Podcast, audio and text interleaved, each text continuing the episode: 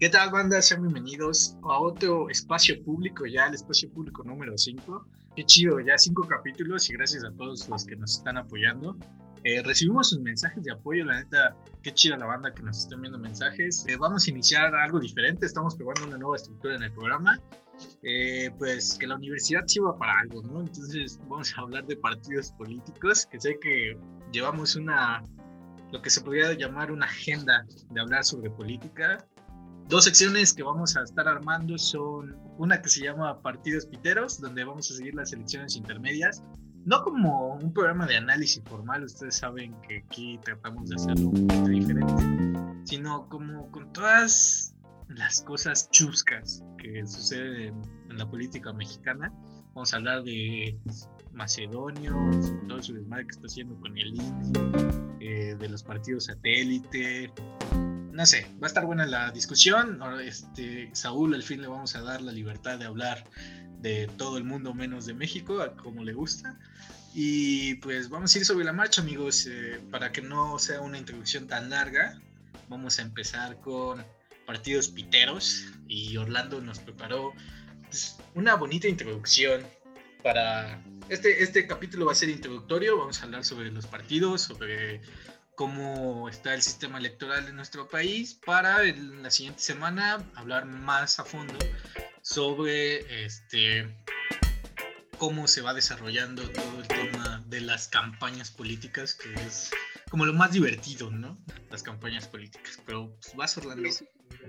Vámonos. Vámonos tendidos. Oh, bueno, pues 6 de junio se van a votar diputaciones, como ya dijo Iván, los famosos partidos emergentes tanto también nuevos candidatos independientes que no tienen ningún partido, o sea, pura mamada hoy en día. Sin embargo, hay que recordar cómo nació nuestro bonito sistema electoral. Claro que sí. Y pues hay que empezar diciendo, primero nació con los comicios en la Nueva España, luego no importa mucho cómo fueron, fueron de la élite, no votaban todos, sharalala. Lo importante viene cuando este Porfirio Díaz asume el poder, que justamente eran en la hacienda donde se tomaban los votos, sin embargo casi casi era un voto por hacienda, el que quería votar el patrón era el el que iba, salía ahí el voto justamente, y pues obviamente era para nuestro generalísimo. Sin embargo, cuando Porfirio Díaz se va del país, deja un vacío de poder, lo que lleva a la Revolución Mexicana, que yo, yo tengo más derecho de esto, yo tengo más derecho del otro, que Venustiano Carranza, que se pelea con su novio Obregón, que no sé qué, que luego su novio Obregón, su sugar daddy se la hace de a pedo y charalala. Y llegamos aquí a algo muy importante, cómo chingados este, aplacar a todos estos squinkles que justamente los sacaron, sacaron del corral, ahora cómo los volvemos a encerrar. Una gran idea de mi famosísimo general Plutarco Elías Calles fue su partido de peleles, ya conocemos los famosísimos tres, que justamente los usó para él seguir gobernando desde las sombras, por así decirlo, que justamente eran como sus títeres, y se conoció como el famosísimo PRN, de ya no pelearse con las armas, mejor vamos a pelearnos a palabras, mano. Y pues eso pasó. Después ya pasamos un poquito con nuestro generalísimo Cárdenas, queridísimo por todos, que no podemos hablar mal de él porque está Gochi presente. Ah, perdón, PNR. y ya pasamos al PRM, que justamente fue un partido de masas, pero el PRM, para que fue un partido de masas, justamente por el auge de la Segunda Guerra Mundial, que se veía muy llamativo el nazismo, se veía muy llamativo el comunismo, y México dijo, no, ni madre, yo soy el Suiza de Latinoamérica, no me voy a meter en desmadres. Así que vas a crear el partido de masas, que justamente fue eso. De, con cualquier organización, con cualquier sindicato que te metieras, que te metieras a trabajar en cualquier lado, que fueras a comprar con Doña Pelos, ¡pum! afiliado al PRI. O sea, neta, dormías, despertabas y hay tu tarjetita afiliado al PRI, qué perfecto, qué hermoso. Ah, perdón, al PRM, perdón, al PRM. Ya después tenemos que pasar algo muy, muy importante, que fueron los gobiernos civiles. Los gobiernos civiles marcaron la nueva historia del Estado mexicano. ¿Por qué? Porque ya no iba a ser la gente de arma, ya se iba a desprender el poder de facto, por así decirlo. El ejército iba a volver a los cuarteles y ya iba a ser un gobierno totalmente civil con una representación, entre comillas, libre, con tu votito y charalala. Sin embargo, la reforma electoral mexicana ha sufrido demasiados, demasiados cambios porque nunca nadie se pone de acuerdo y nadie confía en su vecino. Y bueno, aquí yo les pregunto a los del podcast, ¿cuántas reformas ha tenido la, este, cuántas reformas electorales ha habido en México? ¿Tienen alguna idea? Por lo menos dos en este, digamos, a, la mitad del siglo XX y finales del siglo XX y principios del 21, son como dos más o menos, ¿no? Ah, algo así, ajá. Iván. Uno en el 97 y uno en los 70, que yo recuerdo. ¿Y tú, Gochi? Yo no me acuerdo del 96, creo que fue. Pero pues como dice, pues más de una sí. Le sorprendería saber que está la del 46, 77, 82, 87, 83, 88, 89, 94. La 96 es muy importante porque a huevo, esa era la definitiva. Con eso vamos a primer mundo. ¿Y qué pasó? Me la cambiaron en el 2001, 2006, 2012, me la volvieron a cambiar y ahorita actualmente van a una reforma en el 2020. ¿Qué pedo con el sistema mexicano? ¿De verdad no podemos confiar en nosotros mismos? Y es que tenemos que poner algo muy importante aquí. ¿Cuándo creen que se oficializaron los partidos políticos en México? En los 80. Vale, verga, güey. Si querías ponernos en ridículo, nos hubieras dicho. Pensé que ya había salido de clases. Según yo, son los 82, ¿no? Estás más o menos en lo correcto, Saúl. Si no me equivoco, ahí sí te voy a dar de las dudas por el 76 más o menos con Portillo que lo oficializa el PRI y que más hace, da espacio para la creación de otros partidos políticos. Entonces aquí yo me pregunto cómo estuvimos viviendo tantos años antes de que el PRI fuera el partido oficial de México. ¿Qué fue lo que vivimos? ¿Qué fue lo que votaron nuestros abuelos, por así decirlo? Y bueno, después de eso, después de tantas reformas, después de todo eso, después de que el PRI, que la caída del sistema, que no sé qué, que no me siento representado, que yo creo mi propio partido, ajá, este Obrador, con Cuauhtémoc Cárdenas, ¿qué pasó? Ganó otro partido, justamente, ya no era un monopartido, ya se volvió un bipartidismo, PAN-PRI. Luego, ¿qué pasó después? Ah, que mini partidos empezaron a fusionarse, a hacer coaliciones, a que no sé qué y qué tal, y ya hubo una apertura política. Entre comillas, era el ideal. Sin embargo, todos sabemos que simplemente son los pequeños partidos los que tienen todo el poder. Pero aquí hay algo muy, muy importante. Aquí yo les pregunto, ¿alguno de ustedes se siente representados con los partidos que tenemos? Ya no. La verdad no. Nunca. Y es que es un fenómeno muy gracioso porque justamente este Duverger cuando hizo la clasificación partidos políticos estableció tres, justamente tres estatutos. Uno de ellos justamente era su plataforma dogmática, que se puede como medio traducir como ideología. Sin embargo, Iván estuvo haciendo su tarea de esos estatutos. ¿Realmente algún estatuto valía la pena de leer? Una paja, güey. Más de la que le meto a mis, a mis ensayos de tarea. No, literalmente estos estatutos no existen, no hay una plataforma ahí que tú digas, una plataforma doctrinal que tú digas, yo me identifico con ese partido. Literalmente nada más crean los partidos por crearlos.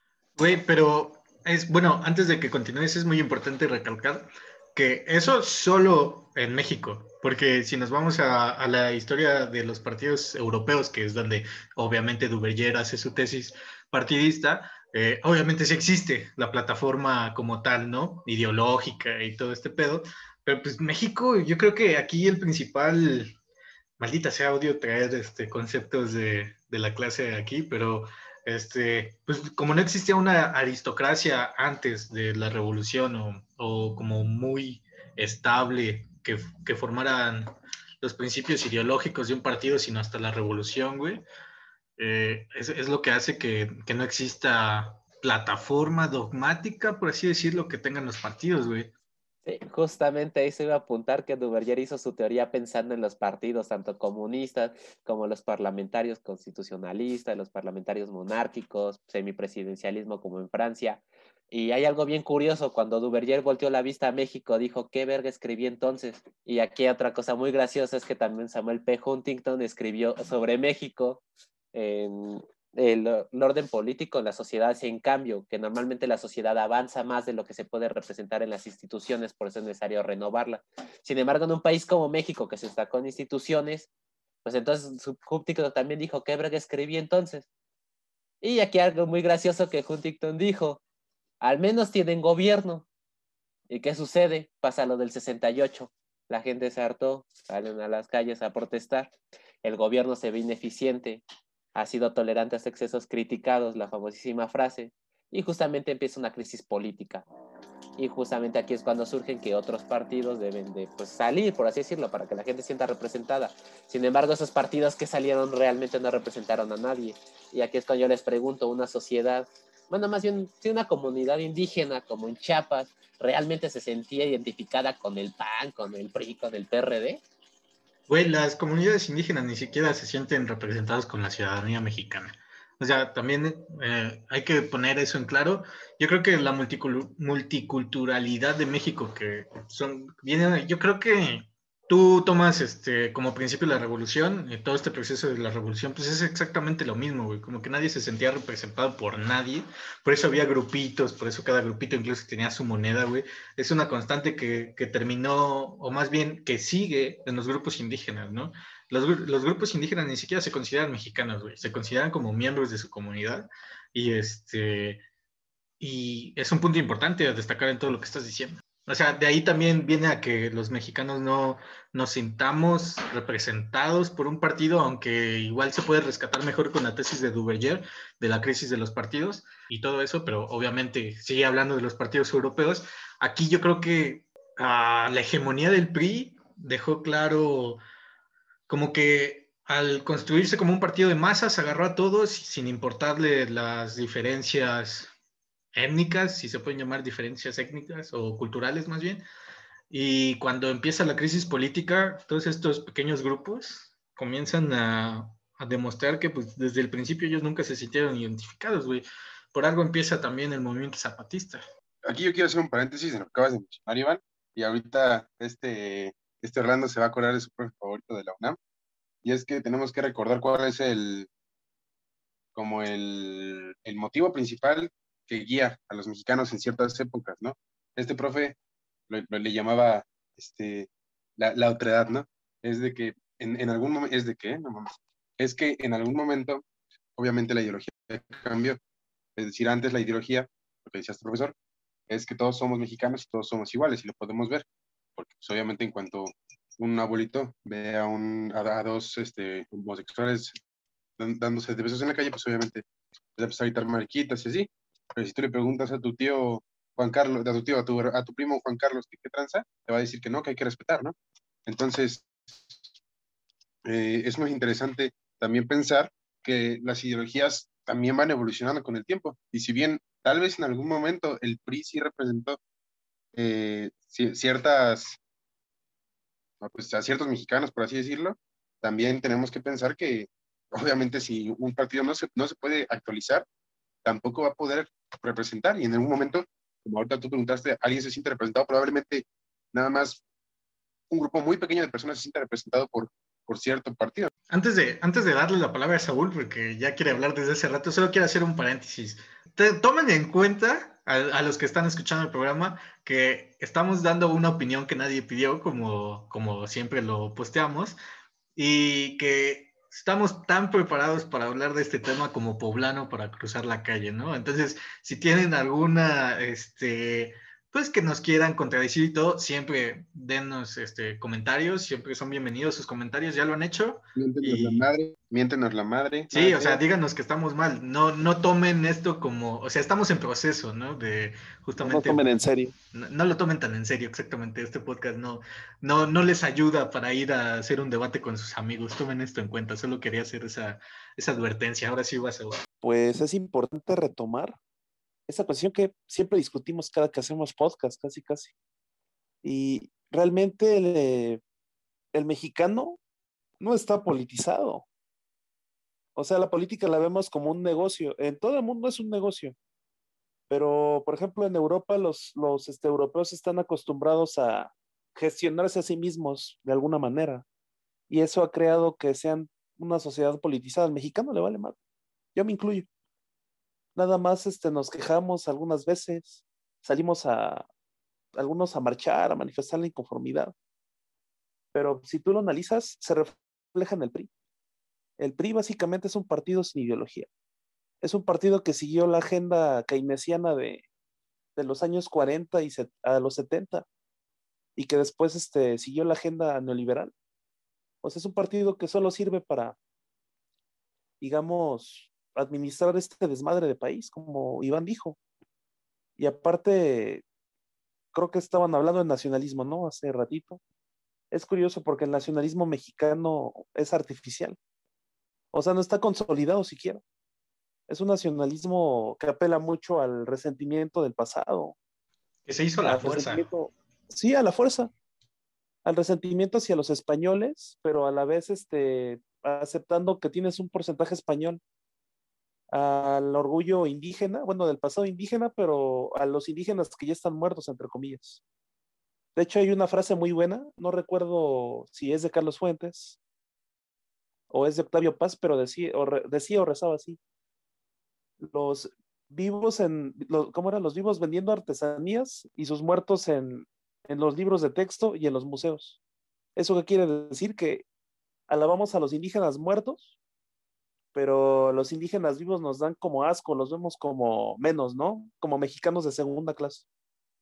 Y otro punto ya para acabar esta participación, pues era también recomendar la, bueno, este libro de, de la muerte de Artemio Cruz, que habla muy bien del PRI, de este partido atrapalo todo y básicamente, sobre todo en la época de Cárdenas, que jugó con ambas fuerzas, derecha e izquierda. Sí, justamente voy a tocar los puntos que tocaron los tres, válgame la redundancia muy rápido. Uno, sí, las comunidades indígenas jamás, jamás han sido representadas, jamás de verdad. Justamente lo que apunta Huntington, que una sociedad que no se ve representada, ¿qué es lo que le queda a la violencia? Justamente en su libro hace un análisis de todos los índices de violencia, cómo van subiendo tanto las guerras internas, los medio golpes de Estado que quieren hacer, y el caso está del EZLN, que justamente es una comunidad indígena que jamás se vio representada, o están los autodefensas también de Michoacán. O sea, hay múltiples grupos violentos, por así llamarlos, que pues no queda de otra. Ahora, lo del PRI que apuntan, sí, el PRI es un partido sin ideología, simplemente es como, pues es un administrador del Estado, pero ¿por qué? Porque justamente este, ahí recordando las clases de, del payaso, como diría Saúl, o Adelo Delpa, este, el PRI se adaptaba justamente a que, en que en el PRI englobaba las tres, por así decirlo, principales corrientes derecha, centro, izquierda. Y bueno, Cárdenas izquierda, después que sigue, ya no podemos hacer más izquierda porque ya es un desmadre el país, hay que enfocarnos en lo económico un poquito, así que ¿qué vamos a hacer? Vamos a poner uno de centro, luego ponemos uno de derecha, ay no, se me está locando la gente, vamos a poner uno de izquierdita otra vez. Y luego, ¿qué pasó? Con justamente, si no me equivoco, el que estuvo... En... Miguel de la Madrid. Miguel de la Madrid, justamente empezaron las reformas neoliberales, ahí fue cuando el PRI se apunta, entre comillas, a perder totalmente su base, que justamente es eso, englobar las tres y ver qué es lo mejor para el momento. Y ya el PRI siguió neoliberal, neoliberal, y aquí yo les, bueno, aquí yo les voy a lanzar una chaqueta mental bien interesante. ¿Realmente el PAN ganó porque representaba al pueblo, porque significaba cambio, porque no sé qué? ¿O simplemente porque la gente ya no quería el PRI, pero querían seguir con las medidas neoliberales, así que simplemente hicieron como un cambio de carita para que siguieran con eso y la gente no dijera nada. Es una chaqueta mental, no sé, reflexionenla si quieren o no. Y bueno, ya volviendo a lo otro, este, aquí también hay algo muy importante, como dice este, creo que Gochin, si no me equivoco, Saúl, es la representación. Que justamente, ah, sí, sí, que en México en sí, no, no, perdón, creo que sí fue Saúl que dijo lo de la, politización justamente de las personas, una cultura política no existe en México como tal. ¿Por qué? Justamente porque el PRI va todo, o sea, era tu opción para todo. Dices, ah, pues no sé qué va a pasar, pero pues no estoy nervioso, yo sé, yo voy a confiar en mi hermoso PRI, voy a caer a sus brazos rendido, él me va a salvar de todo. Y bueno, esto es muy importante porque aquí quiero retomar un poquito la democracia en América de Tocqueville, que justamente dice Estados Unidos no tuvo que inventar la igualdad, los demás países sí en dado a que, que justamente primero México pasó por las castas, luego que pasó por la división de clases, luego que pasó, o que yo soy de aquí, que yo soy de acá, luego como dice Gochi, trataron de hacer un nacionalismo puro y duro, justamente tanto mitificando héroes y, echándole la culpa a Porfirio echándole la culpa a los liberales que quisieron vender a Iturbide, a todos ellos, ¿para qué? Para que sientas un sentimiento de unión hacia tu patria, y justamente los colores del PRI no es ninguna este, cosa de sorprenderse que tiene los colores de la bandera y justamente, y ya justamente cuando llega lo del neoliberalismo se echó a perder el partido, entre comillas, otra vez. ¿Por qué? Porque se dio cuenta que había más personas viviendo en México, más formas de representación, más cosas y necesitaban más partidos para verse representados. Y bueno, yo creo que ese fue uno de los puntos clave para el surgimiento de estos nuevos partidos. Primero empezaron poco a poco, empezaron a ganar apoyo tanto de gente que tanto quería su mochada, que gente que medio creía en ellos, que querían algo diferente y ahorita ya son un chiste. Y son un chiste de veras, güey. O sea, yo creo que lo que sí podemos retomar de Duverger, que igual no representa al 100% la realidad mexicana, pero el declive partidista, güey. O sea, a través de procesos sociales, las personas, la gente ya, ya deja de sentirse identificada a un partido, lo que antes, yo creo que en parte sí existía cierta fidelidad al PRI por parte de la población y de un sector, pero que era un sector bastante grande, güey. Incluso en la actualidad, güey, siguen, sigue, siguen existiendo sectores de la población que apoya fielmente al PRI, güey. No sé si porque o no conoce otra cosa o porque ha sido tradición, o sea, ahí puede existir un debate, güey, pero el, el PRI sigue estando presente en, en, el, este, en el imaginario político de la sociedad mexicana. Sí, tienes un concepto de ratero, sí, tienes un, no sé, lo que sea, cualquier cosa que se te venga a la mente cuando piensas en el PRI, güey, pero siguen generando votos, güey, y un chingo. Eh, es que sí, pero fíjate que su plataforma más que nada son los este ya personas mayores. Exactamente. Justamente porque ellos vivieron todo eso, lo del milagro mexicano, un poquito la crisis petrolera, cómo se recuperó la economía. Vieron todos esos y decían, o sea, sí, nos fue mal, pero a todos les va mal siempre, nos podemos recuperar. Pero ahorita viendo lo del desmadre primero de Fox, luego lo de Calderón, su guerra contra el narco toda culera, que pasó todo esto. luego dijeron, vamos a regresar al PRI no, ya no me convence tanto el PRI, vamos por Morena, viendo cómo está gestionando Morena, no, mejor sí vamos a regresar a los viejos tiempos, ¿no? O sea, antes, pues no estaba tan mal, al menos nos daban y no sé si han visto esas publicaciones de Facebook, te dicen con el PRI ya nos hubieran robado o vacunado con agua, pero al menos ya no estarían vacunando en el metro a todos, o sea, es como añorar tiempos pasados, pero pues estos tiempos pasados no son buenos para nada. No, y además también lo que dices es muy importante, ¿a quién está enfocado el PRI? De todos modos, o sea, también tenemos que pensar pues, quiénes son los que votan, ¿no? Porque cuántos jóvenes realmente votan. Si tú vas a las casillas, ¿a cuántos jóvenes puedes encontrar, no? Entonces, porque pues es bien fácil. Bueno, creo que Gochi se nos perdió en el trance, así que aprovecharé para decir un chiste relacionado a lo de Gochi. ¿Nunca han visto cómo se clasifica el voto? ¿O así es de imaginario cómo se clasificaría? Negativo. No, no negativo, sí. sí no, o sea, no lo he visto. Negativo. Ah, ah hay diferentes tipos de voto y les va a dar mucha risa porque está el voto pensado. Yo veo a los candidatos, analizo sus propuestas, divido mi voto estratégicamente de a ah, diputado me gusta el de Morena, órale, presidente me gusta el del PAN, órale, para federal me gusta este, porque tengo bien pensado qué quiero. Sin embargo, también está el voto fantasmal. El voto fantasmal justamente son de personas que justamente son fantasmas, ¿no? personas muertas que siguen votando, ¿qué onda? Está el voto de lotería también, básicamente es de que van pasando, te piden tu nombre y te tachan de una lista, te vuelven a tachar así, y los que no tacharon, los que no fueron, ah, yo conozco a este, creo que iba a votar por el PAN, no, no, y este iba a votar por tal. O sea, y está el voto chicharronero, que te dan tu bolsita de chicharrones y vas a votar. Está también el voto despensero, que te dan tu despensita bien bonita y vas a votar. Está el voto de afiliados justamente, que ya es su plataforma, por así decirlo, de los que ya es 100% seguro que tiene el voto. Están los votos de personas que todavía ni siquiera nacen, o sea, bebés que están votando casi, casi. Bueno, más bien que ya nacieron, pero que todavía no pueden ese derecho, ya están votando desde los, ¿qué? Nueve meses de nacimiento, desde el año de nacimiento, ya tienen su idea aquí con su playera del previo impuesta sea, es un desmadre el voto y cómo lo puedes clasificar de mil maneras. Y nos dice, no, es que pierde la seriedad la política. La política nunca ha sido seria, de verdad. Métanse a, así al diario oficial de la federación, vean cuántos partidos quisieron tener el registro y me da mucha risa porque sacan exactamente lo de sus afiliados. Dice, persona tal asistió, sí. Me prometieron 200 pesos. Este, ¿Está afiliado? No me prometieron unos pases para el rollo y no me los dieron. O sea, así son sus respuestas literalmente. O sea, es un chiste la política hoy en día. Sin embargo, también hay que pensar cómo está, o sea, cómo funciona el, INE, ¿no? El antecife o INE. No sé, ¿ustedes alguna vez han, han, visto este pedo? Bueno, mi, mis jefes estuvieron de, consejeros y realmente están, están muy bien organizados, güey. Cada vez hay menos posibilidad de, pedos así como, pues que, o sea, no sé si ustedes escucharon que llegaban y se llevaban las cosillas y luego las regresaban ya, ya votadas, o, los clásicos que, que, quemaban votos, o las rellenadas, embarazadas. Sin embargo, yo creo que cada día estamos, bueno, por lo menos México, conforme lo que yo he visto en, el, en el INE, realmente cada vez estamos más cerca, por lo menos hasta el momento del, del, del conteo que se manda, obviamente ya después, pues, quién sabe, eh, estamos más cerca de, pues sí, de, de, una, ¿cómo decirlo? Pues de menos corrupción al momento de votar, ¿no? De menos posibilidades para que nos chinguen.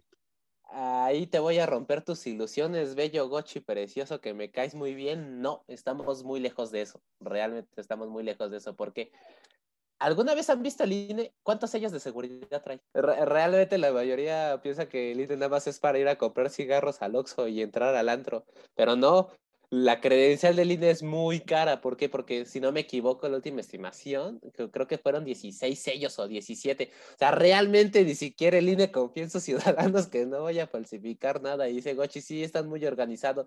Sí, pero realmente, ¿quién quiere este, que sea sorteado? ¿Quién quiere ir al sorteo? Que diga, ah, yo salí sorteado, yo quiero ir. Y ese es un problema muy grave porque las personas que están saliendo sorteadas no quieren ir. Así que, ¿cómo lo hacen los consejeros para llenar eso?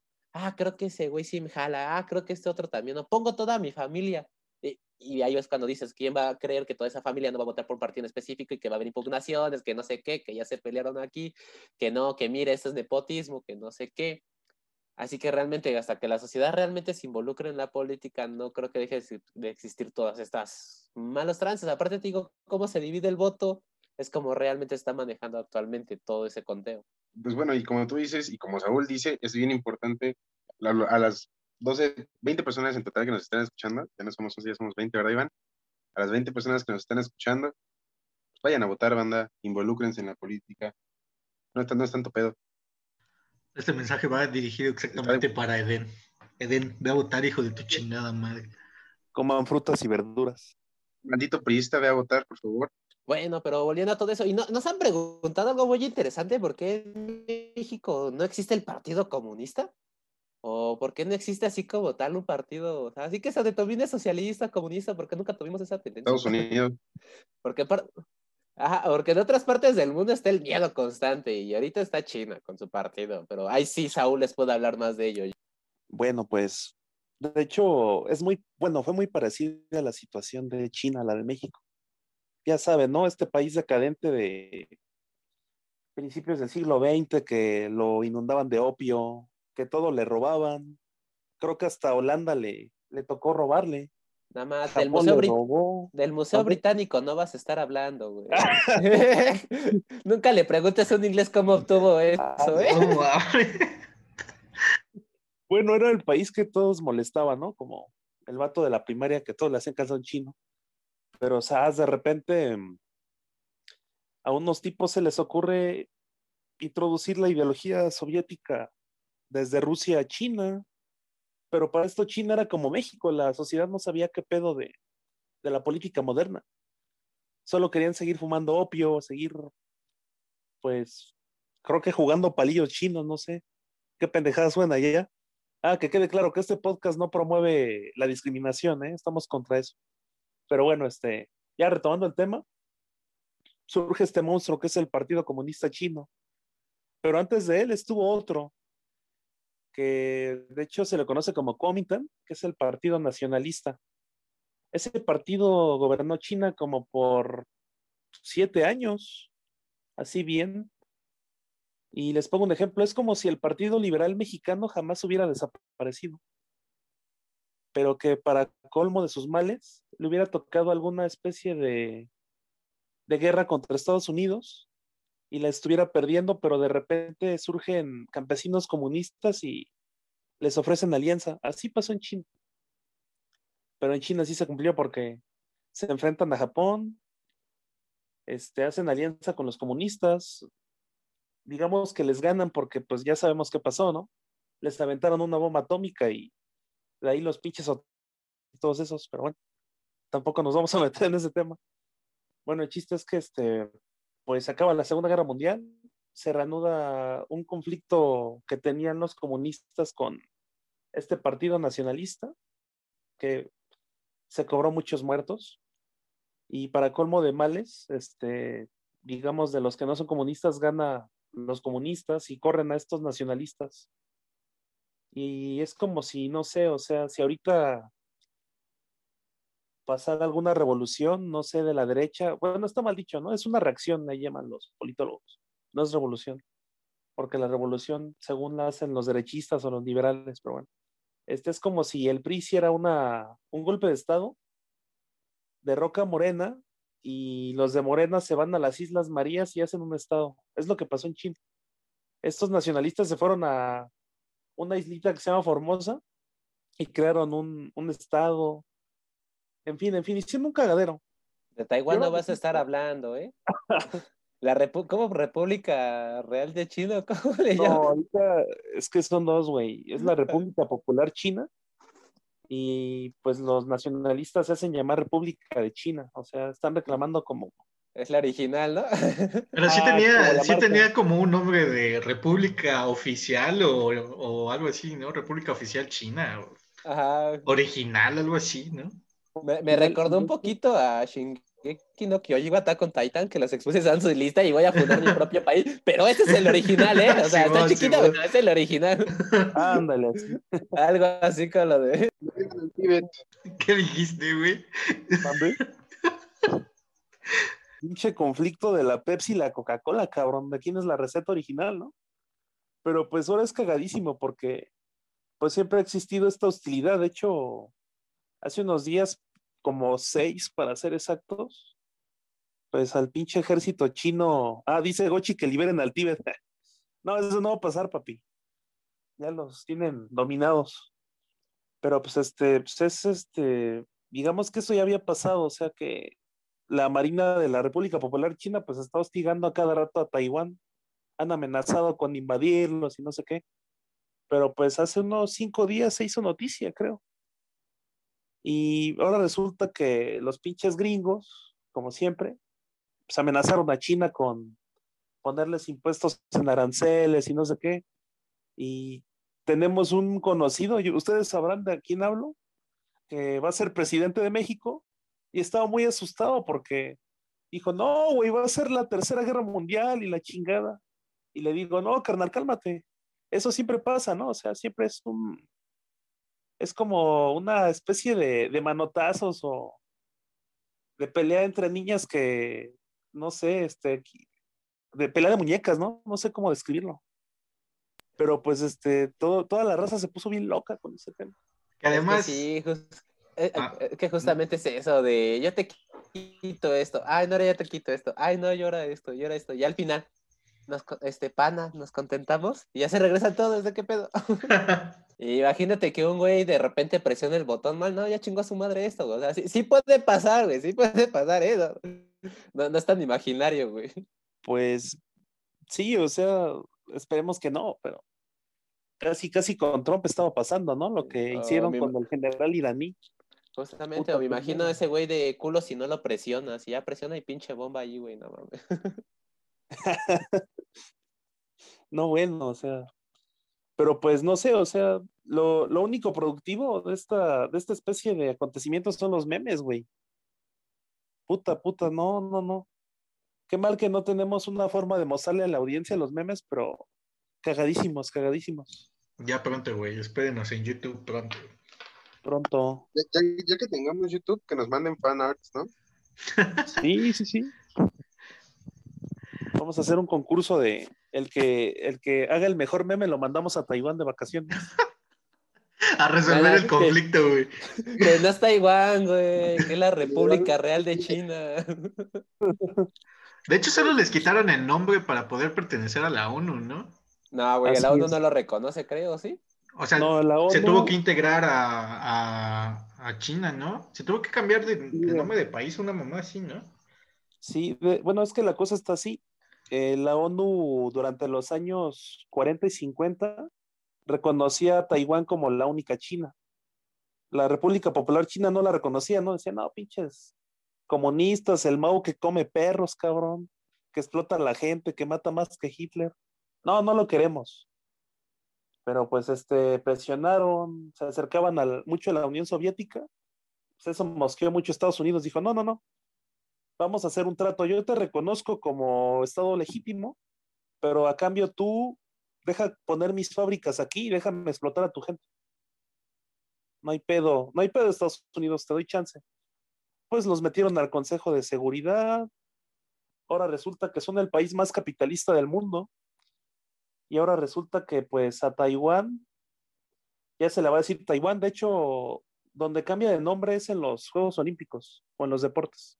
Se hace llamar Taipei para no confundir el, esa cuestión de las dos chinas y que no sé qué. Pero pues sí es algo muy, muy cagadísimo. Pero también genera muchos conflictos de representación, ¿no? Porque que yo, sé por ahorita Xi Jinping todavía sigue, no me acuerdo la verdad. Básicamente ya, ajá, ya creo como que su plataforma de él ser el único justamente ahí gobernando. pues es que es un estado totalitario. Y a eso agrégale Hong Kong, güey. O sea, el pedo también, el pedo el pedo de China está muy complejo, güey. Tiene su distrito comercial o monetario, ¿no? Que es Hong Kong, pero que China no puede intervenir ni siquiera políticamente, pero envía espías para los agresores al partido, este, que de repente aparecieron del lado de la, o sea, del otro lado de la frontera entre Hong Kong y ya están en China, entonces ahí sí los pudieron arrestar, güey.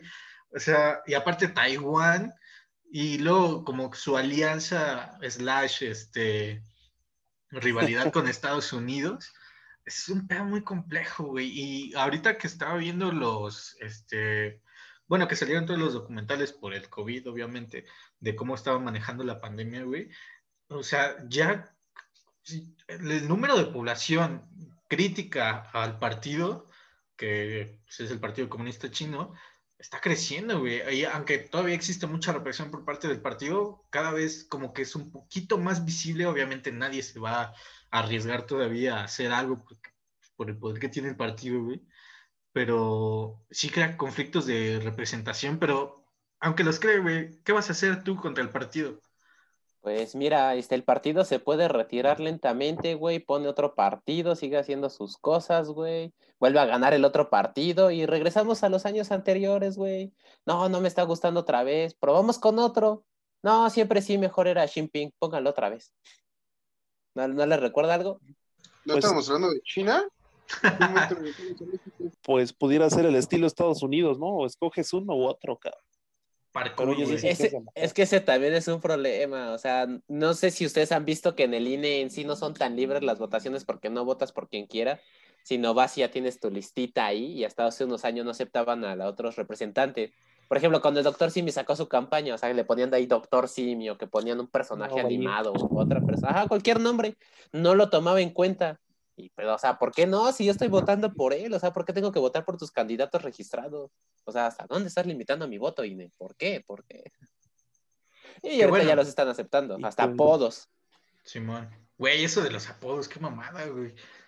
Qué pena ajena que ver que alguien de países primermundistas viera nuestra boleta electoral. Oye, pero imagínate vivir en China, güey, y perderte las campañas mexicanas. O sea, el video del Bronco, güey, con la escena de Hitler en el búnker, güey. Joyita, güey, joyita. Oh, oh, ajá. De hecho, deberíamos pedir disculpas al gobierno de la República Popular China. No queremos morir. Ah, sí, no. Somos sus pues, esclavos. Güey, ni siquiera lo van a ver. ni, ni, siquiera lo van a ver. Eso es lo que tú crees. lo que no saben es que Gochi es agente infiltrado de, de la República Popular China, por eso no está hablando. O sea, ¿la original o la chafa? De la original. ese vato, ese vato sabe cómo la República Popular China, güey. Ah, lo siento. Perdone usted.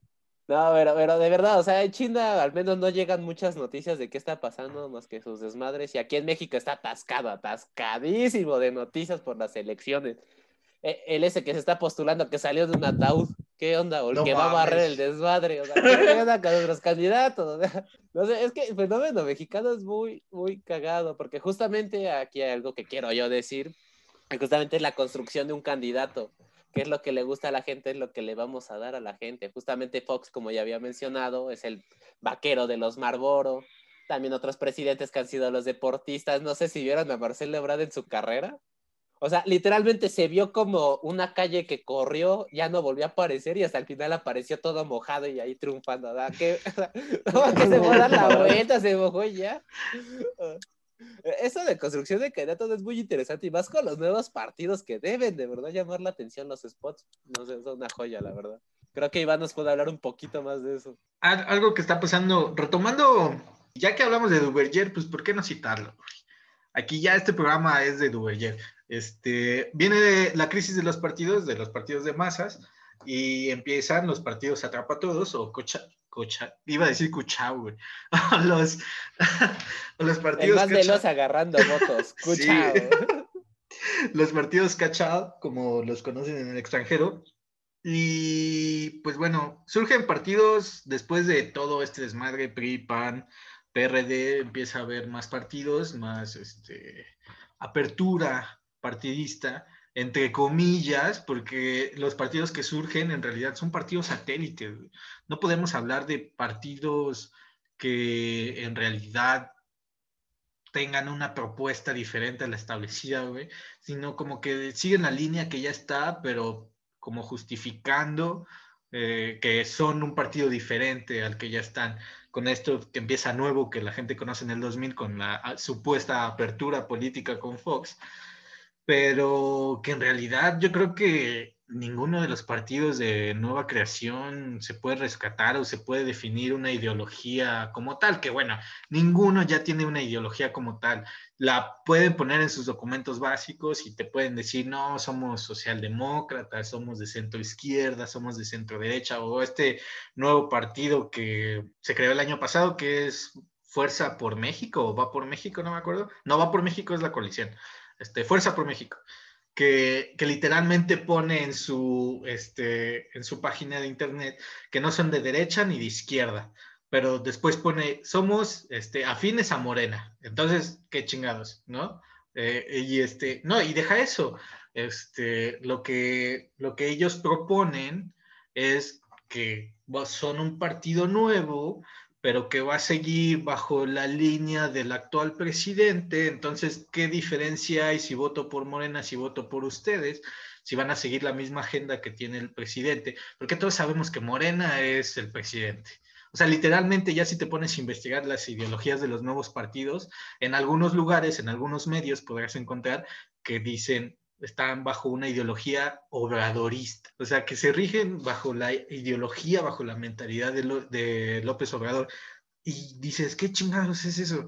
O sea, que estamos en el tiempo de Mao, estamos en el tiempo de Hitler, o qué chingados para que, de Francisco Franco, güey, para que sigan una ideología de un, de un solo vato. O sea, qué chingados, güey. el tío de Gochi no vas a estar hablando. al sol.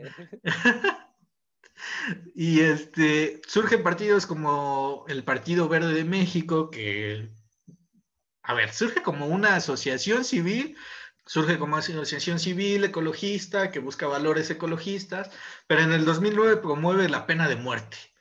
O sea, qué chingados, güey. De hecho, en el 2009 eh, los partidos ecologistas europeos rompen relación total con este partido porque, en primera, ni siquiera defiende este, ni siquiera, más bien entra la pelea ecologista que existe en México. En muchos de los estados donde hay presencia de diputados o incluso gobernadores, y es del Partido Verde Ecologista, hay delitos contra la naturaleza, minería a, este, a cielo abierto, tala de árboles pues, masiva, construcciones que no tienen permisos. Pues de hecho, creo que fue en el 2011, 2012 lo expulsaron de la Global Verde, porque ya ves que los partidos se afilian a, una especie de, ¿cómo decirlo?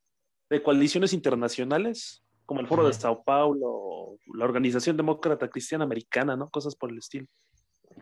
Simón, y sí, en el 2011 lo expulsan, pero desde el 2009 empiezan a, romper relaciones con él. O sea, la mayoría de los partidos ecologistas europeos se, deslindan de lo que está haciendo el, el, Partido Verde. Incluso sacaron un spot, no sé si se acuerdan, de pena de muerte de secuestradores y asesinos, güey. Pinche spot raro, güey. que era como todo negro y con los ojos vendados y atado a la silla, si no me equivoco. Simón, Simón. Algo así. Y este... Muy común en Tamaulipas.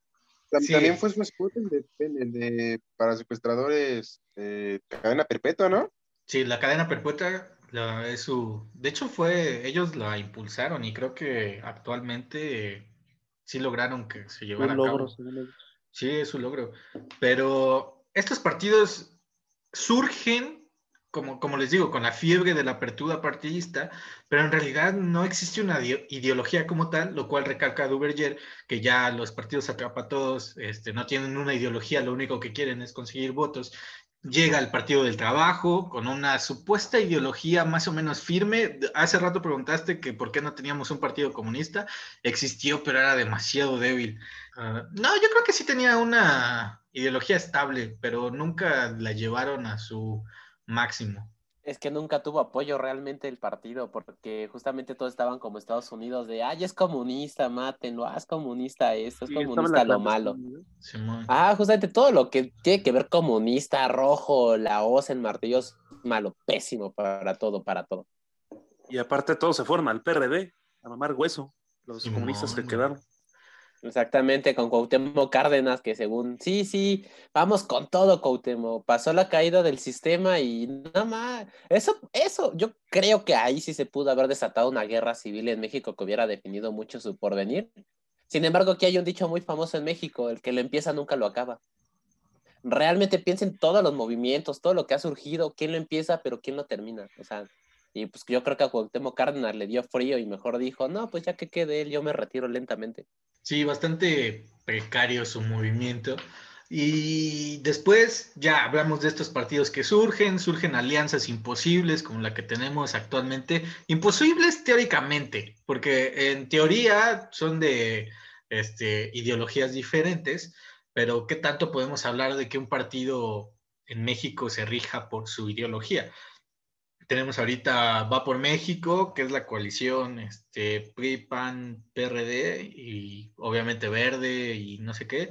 Y la otra que es este, Unidos Podemos, que es Morena y toda la bola de sus partidos satélites, que esto es de lo que quiero hablar principalmente. Eh, lo que es Fuerza por México, este, y el que más espesor me causa, que es redes sociales progresistas, que hay una discusión muy, pues muy seria en cuanto a quién es el verdadero líder del partido, güey. Porque todos sabemos que los actuales dirigentes del partido son familiares directos de la querida maestra por todo el sindicato, el Bester Gordillo, güey, que ha estado implicado no, no sé si en serio le lograron demostrar algo, pero ha estado implicada en muchos procesos de corrupción y se sabe fuera del oficial supuestos que son muy afirmables, pero que nadie se atreve a hacerlo, de cómo dirigía la fuerza del sindicato para beneficios políticos. Ahora, en lugar de servirle con el sindicato al PRI o al PAN, le sirve con todo un partido a Morena. Entonces, ¿qué, qué es lo que tenemos? Tenemos dos cosas en la historia de nuestro país. Una apertura política, supuestamente, entre paréntesis, y una, este, y tenemos la alternancia política, pero que en realidad no nos ha ido tan bien con eso. El PAN, pues, empezó un cambio en el que el PRI ya no era el único partido y Obrador viene y representa la verdadera alternancia política, pero en práctica lo único que nos demuestra es que es un partido que llegó al poder y pues ya no le gustó ser tan crítico, tan de izquierda, ¿no? Esas son perras mamadas. O sea, y aparte, como dice, o sea, ya no representan, solamente buscan un escaño, pero ¿por qué? Por no perder el registro. Porque realmente con lo de los candidatos plurinominales, nominales, todo eso, sí puedes obtener un escaño, puedes llegar a obtener otra en la lista para tu representación proporcional. Sin embargo, si no tienes mayoría, no va a pasar ningún proyecto de ley realmente. Nunca vas a poder hacer nada si no eres uno de los partidos fuertes, por así decirlo. Pero esos partidos perdieron su deber ser, o sea, realmente ya solamente sirven para eso, para cachar dinero de donde sea y ser popular del momento, ser tu rockstar que siempre quisiste ser. Yo sigo esperando a que mi hidrocálido favorito sea presidente. En unos años van a ver, cabrones, todo va a cambiar. Vamos a hacer ah, potencia. Pues, conociendo así va a llegar, güey. Obvio, para allá vamos. No lo dudes, güey, no lo dudes. Pues bueno, ya, ya, ya para pagar todo este desmadre de política y así, porque siempre hablamos de política, banda. Está, está culerón. ¿Qué les parece si hablamos de un tema pues, que obviamente ahorita en redes está así como muy, muy presente por cierto video que se volvió muy, muy viral, el del conejillo, de estamos, estamos bien, ¿no? Este es mi trabajo. Pues cuéntenos, bueno, les voy a explicar rápido el video por si alguno, por si alguien no lo vio, que lo dudo, que ya lo vimos. Pues bueno, este, este, es básicamente el video de un conejo que le hacen como un documental de, de su día, pero pues este conejo es eh, un conejo de laboratorio, ¿no? En el que hacen pruebas para perfumes, para eh, cosas de, higiene, etcétera, para pues, el uso humano, ¿no? Entonces, está muy interesante porque pues el conejo siempre está como de, no, pues todo chido, esta es mi chamba, aquí estamos bien, ¿no? Y en el video, pues, el evento el video está muy, está muy fuerte. Entonces, pues yo más que nada quiero oír su opinión. Mi opinión es, sí está culero, la neta, sí deberíamos ser más conscientes de este desmadre, pero pues obviamente siempre hay opiniones en contrario, ¿no? Entonces cuéntenme, quiero, quiero escucharlos. Ahí va Saúl de especista, a que empiece él. Pues mira, voy a serte honesto. Yo vi el video, dije, ah, qué feo, ¿no? Y después me fui a chingar este, un conejito a las brasas, cabrón. Bueno, yo, la verdad, si, si no veo perritos o gatitos sufriendo, me vale madre. Perdón que lo diga, ¿no? Pero pues cada quien debería de ser con los delincuentes. Tenemos muchos narcos que no les importa la vida, ¿no? Entonces, adelante. Pobres animales. justamente de eso se encarga la bioética, ¿no? sé. ahí sí pueden leer un poquito de bioética, armarse una opinión. Sin embargo, este, el video no va tanto a la alimentación como Saúl apunta de me chingo mi conejito asado. Ni tampoco a la experimentación de ciencia, sino justamente como Gochi dijo, eh, apunta un poquito más a los cosméticos. Hay marcas que justamente son libres de crueldad animal, como Garnier o como Natura, que siguen sacando labiales, rímeles, perfumes, lo que tú quieras, pero ya no experimenta con animales. La experimentación en ciencia, tanto como alimentación, también es muy distinto. Como que el video busca un poquito más de eso. Aparte, pues no, no es doble moral lo que hace Saúl. O sea, por un lado sí puedes decir de, no, pues voy a fijarme más en las marcas que compro. Puedo reducir mi consumo de eso o puedo literalmente quitar ese consumo de marcas que pues, tienen maltrato animal. Sin embargo, pues empieza por algo, o sea, empieza así, o sea, lo ideal para mí sería justamente eso de, pues, ser vegano, justamente. Puedes llevar una dieta perfecta siendo vegano, sin ninguna falla, no te desmayas, no te pasa nada, y justamente es para darle un trato justo al animal. Y realmente, pues, la dieta del humano no dice carne. Eso, así es mi opinión. ¿Estás dispuesto a renunciar a los tacos? Ya llegó el vegano a decirnos que es vegano, puta. Ya llegó el pinche progresista, lléguele. Es que también, aparte, ¿nunca han visto el documental Conspiracy? Sí. O sea, no va. O sea, de No, ese, Me, quitó las ganas de comer nuggets como por una semana.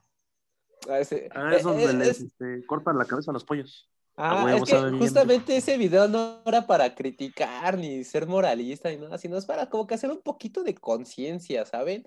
O sea, si tú quieres comer carne, eres libre de hacerlo.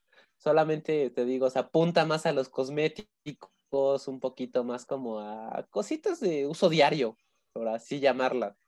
De que estén libres de crueldad animal, ya sacaron la página de PETA, sacaron diferentes marcas que ya está libre y pues siguen vendiendo, siguen estando ahí, siguen fabricando. Oye, que. No sé, la cara de Iván ya lo dejó pensando ahí mucho. ¿Probaste, ¿Probaste la página de PETA? Pues yo me metí y la neta no pude revisar. Me mandaba error. Ah, pues que también tú tienes Telmex, chavo. Es que, ¿sabes qué? Tu, tu comentario.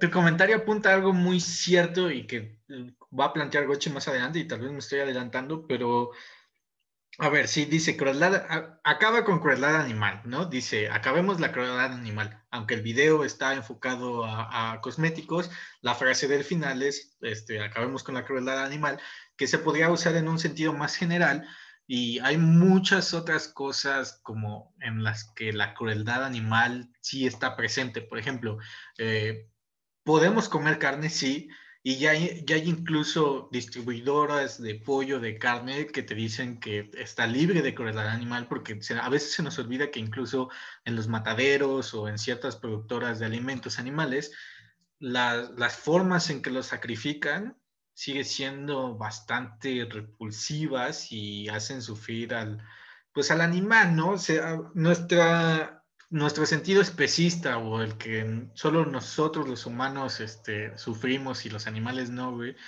Los videos generan este, cierta conciencia, pero hasta, hasta qué punto puede llegar esa conciencia. O sea, ¿hasta qué punto eso, ese tipo de videos o ese tipo de informes o todo eso pueden llegar hasta que no se, se haga una acción concreta? O sea, sí apuntan a que se haga una acción concreta, pero no apuntan a cuál va a ser. Es como hablando en política, porque ya estuvimos hablando en política, ¿no? Que te dicen, queremos el cambio, pero no te dicen cuál, cómo, cómo vas a llegar al cambio. Es lo mismo con estos videos. Uh, paremos la crueldad animal. ¿Cómo? Dejando de consumir, en serio, dejando de consumir a los que de verdad nos creó cierta conciencia el video. ¿Crees que por eso las ventas van a caer sobres de, de estas compañías, güey? Se necesitan acciones concretas, o no sé, Tal vez yo estoy mal. Sí, bueno, hay algo que debí de decir muy importante, es que justamente el veganismo no es una dieta ni un estilo de vida, es una postura política. O sea, eso ya es decisión propia de que uno quiere, pues básicamente eso, o sea, literalmente acabar con la crueldad animal. Y como digo, o sea, no es que tú veas el video y digas, ay, no voy a usar estos productos, pero me chingo mi taquito, o sea, no, o sea, puedes empezar con pequeñas acciones solo si tú quieres, o sea, te digo, es una postura política, es algo que tú vas a tomar y como que, pues por así decirlo, ese video busco hacer como una pequeña conciencia de que replanteemos todo lo que hacemos nosotros. No sé si alguien que opina diferente. Pues yo más que nada quiero señalar, podemos decir que, bueno, comer carne contribuye, bueno, obviamente sí, ¿no? En ciertos, por ejemplo, pero si un animal tiene una muerte digna, esto se podría considerar crueldad animal. Y voy a poner un ejemplo del el jamón de bellota. El jamón de bellota se llama así porque el puerco con el que lo hacen solo come bellotas, o bueno, se alimenta del árbol de bellota. Sin embargo, también este puerco es especial, el jamón de bellota, y es muy caro porque los puercos, para empezar, tienen que vivir libres, o sea, tienen que vivir, digamos, en un campo grande, con varios árboles de bellota de donde alimentarse, porque si viven muy cerrados, pues la, la carne ya no sabe igual. Otra, la muerte tiene que ser una muerte indolora y que no les cause estrés, porque si no se llena de toxinas la carne. Entonces, Orlando, pues obviamente te pregunto directamente porque eres, eres mi, amigo vegano. Si, si un animal tiene una muerte digna, tiene una vida digna, ¿esto es crueldad animal a pesar de que lo usamos para, para comer? Es, este, bueno, yo aquí te voy a responder como mi poderosísimo AMLO con otra pregunta. No, no, este, bueno, como ya dije, es una postura política, justamente, y el tener empatía, no es como tal. Pues sí, básicamente es tener empatía por los animales. Aparte, aquí hay algo que, apunta, a que apuntar muy importante y es justamente que hasta el comer es un privilegio. Aquí yo te pregunto, como, ¿cuánto cuesta un jamón de bellota? Pues baratillo, baratillo, como unos 20 mil pesos, yo creo. Bueno, aquí en México. En, en, en, Europa es muy barato, pero pues obviamente también ir a Europa es, una lana, ¿no? Sí, justamente. Por ejemplo, hay unas frutitas que se dan en Cuernavaca que mi amigo dice que las patea. O sea, literalmente las ves en las calles y las pateas porque ah, esta chingadera, ¿qué? Y nada más, y este, en Eslovenia, ¿cuánto crees que se vende el kilo? Se vende 750 pesos de esa madre sea, llévate unos kilitos de eso y ya, te vuelves rico allá. y bueno, este, apuntando a eso, o sea, el comer es un privilegio porque no todas las personas pueden tener una dieta, por así decirlo, sostener una dieta como tal, pues libre de carne, libre de productos animales. Sin embargo, este, eso no significa que tampoco uno puede empezar a cuestionarse ciertas cosas, como que cada uno lo hace desde su posición. Y bueno, o sea, mm, pues básicamente no te podría responder esa pregunta de si cuenta con crueldad animal o no. Simplemente, pues no, es como que tener empatía de por qué debería de comer al otro cerdo, bueno, a la otra persona. No, no persona, más bien al, al animal. Es como dejar al lado nuestro pensamiento antropocentrista, ¿no? Porque es algo que nos ha regido durante mucho tiempo, pero que sí, como que ya estamos en, en la época, si lo quieren ver de esa manera, de empezar a cuestionarnos qué estamos haciendo nosotros como especie con las otras especies. Pues bueno, hay que retomar el punto. Yo estoy de acuerdo que esta cuestión del especismo está, está terrible. Bueno, más bien el antropocentrismo, porque pues sí, o sea, la raza humana se cree lo máximo en el planeta, en la máxima evolución y bla, bla, bla. Pero hay que retomar esto de que hay especies que Em, ¿cómo decirlo? Han sido criadas, reproducidas para consumo humano. Este, aquí me voy a echar encima a todas las morras que nos escuchan, que les gustan los conejos. Un conejo puede ser una mascota, sí, pero básicamente es alimento, cabrón. Yo estoy de acuerdo que las maneras es, el pero. Incluso te pongo un ejemplo, las corridas de toros o las peleas de gallos. A mí me encanta comer pollo, ¿no? Pollo rostizado, empanizado en cualquier presentación, pero me cagan las peleas de gallos, porque es un sufrimiento innecesario. Y es una, es una pinche costumbre, perdón que lo diga, pinche costumbre obsoleta de la edad de, la edad de piedra, cabrón, la edad media. Igual las corridas de toros, güey, nadie ve esas madres. Todos los que sacan españoles, pero pues se respeta, ¿no? Pero el punto es que son las maneras, porque también este, hay especies que necesitan más de nuestra atención que un pinche conejo, perdón que lo diga. Por ejemplo, los, este, estas arigüeyas, ¿cómo les decimos aquí en México? Tlacuaches. La gente los mata creyendo que son ratas, cabrón. Sí, sí, sí, esos meros. Esos animales son muy útiles para los ecosistemas. Los teporingos, este, varios más. Necesitan más atención, los lobos mexicanos, las guacamayas. Ese es un tema más grave. Esa cuestión de, de, las, de los animales que están en peligro de extinción y los trafican, cabrón. Incluso hasta llámenme especista otra vez, pero la cuestión del maltrato, sobre todo a los perros. O sea, ¿qué pedo con esa gente? Eso sí está cabrón, ¿no? Pero bueno, ya aquí acabo mi participación porque pues, si no van a decir que, que me estoy mamando también. Bueno, sí me estoy mamando, ¿no? Pero pues ni pedos es un pocas. Es que también, como, te digo, Saúl, o sea, no, el video de Ralph no solamente es de que lo visten con ropas humanas y digan de los conejitos, sino, o sea, es como para empezar como que hacer esa concientización, ¿sabes? De que no solamente son los conejos, y como dice, sí, hay que prestar la atención a otras especies animales, no solamente a los conejos porque son bonitos, o sea, esto no es cuestión de estética. Y como ya repetías el cansancio, esto es una postura política. O sea, tú empiezas con pequeños cambios. Si tú quieres seguir comiendo pollo, Saúl, pero odiar las peleas de gallos, está bien. O sea, no las veas, no las fomentes, está súper bien. Y aparte, siempre como una postura política necesita dos cosas, necesita ser no necesita ser pasiva, necesita ser activa, tener difusión. Justamente por eso luego ves que los posts de que no debes de comer carne, que es mejor esto, que tal, pero ahí es cuando te preguntas a ti, esto esa información a tu alcance, lo empiezas a ver, ¿por qué no te lo empiezas a cuestionar un poquito también? Aquí ya voy a empezar a imponer mis costumbres pacíficas por la fuerza, y voy a poner el ejemplo más claro y creo que me voy a echar a mucha gente encima y que va a ser una analogía bien pendeja no tiene una cosa que ver con la otra. Y es, por ejemplo, como la cuestión del machismo.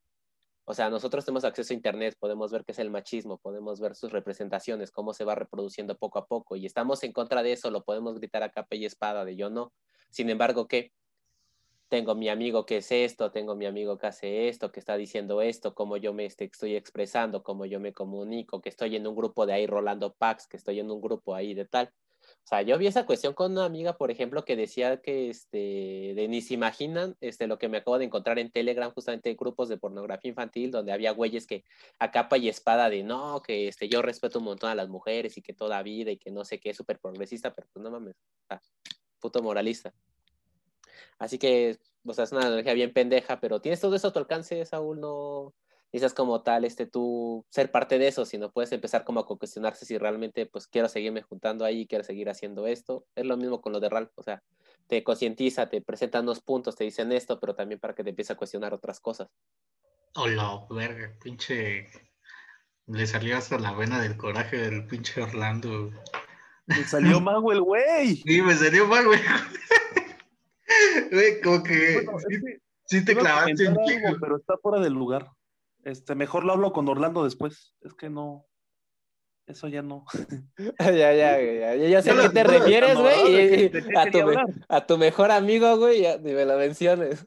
no, no, no, o sea, pero sí me entendiste a qué iba Orlando, ¿no? Sí, justamente.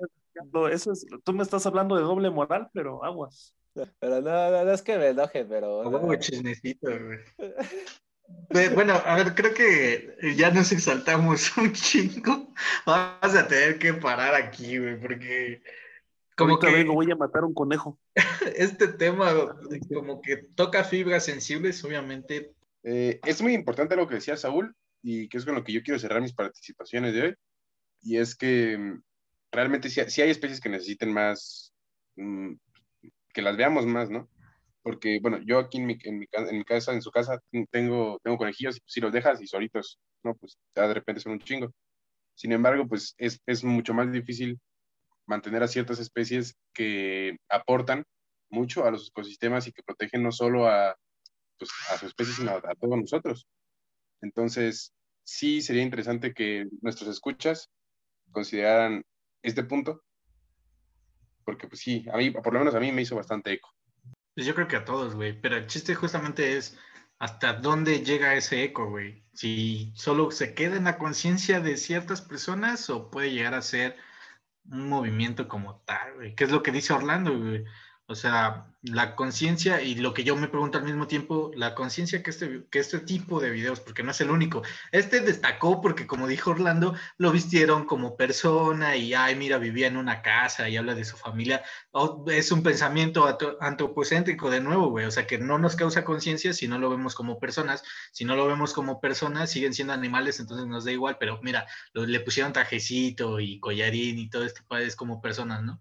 Entonces pues como tú dices, es muy importante. Existen, como dijo Saúl también, especies que necesitan más atención, pero yo creo que el que se quede en la conciencia es el problema, que no llegue a ser o a difundir, como dice Orlando, ciertas este, posiciones políticas y ciertas acciones, pues la cosa va a seguir igual. Bueno, ya con mi espuma en la boca como comentario final. si pudiste ver el video, pues tienes acceso a internet, o sea, eso ya es un privilegio y también pues tienes el privilegio, para decirlo, de informarte y empezar a buscando un poco más de información, como dice Iván, no es un pedo que nada más se queda así en palabras de, ay, tal vez lo haga. No, pues uno puede tomar iniciativa también y empezar a buscar a ver qué es el maltrato animal, qué es esto, qué son estas marcas ah, ¿cómo puedo contribuir? Como que empieces a buscar información, empieza todo, porque, pues, como digo, si tienes acceso a Internet para ver el video, tienes acceso a Google para seguir viendo más información. Ya, como comentario final. Pues todo chido, entonces. Ah, eh, creo que estamos de acuerdo todos que el maltrato animal está mal en esa parte. ya, ven, Saúl, vamos a besuquearnos. A huevo, beso de, de, cuatro. Pero no le digan a mi chiquistriqui. Ay, solamente. Pues que chinguen a su madre las marcas que usan animales. Perfecto. Pues va, muchas gracias por escucharnos esta semana. Em, les agradecemos bastante. Síganos escuchando. Y si tienen amigos, compartan este desmadre. Porque pues aunque no decimos mucho diciendo de todo, pues por lo menos nos divertimos un rato y esperamos que ustedes también se diviertan. Les agradecemos y pues nos vemos la otra semana. Sale, banda. Nos vemos. Nos vemos. en el siguiente.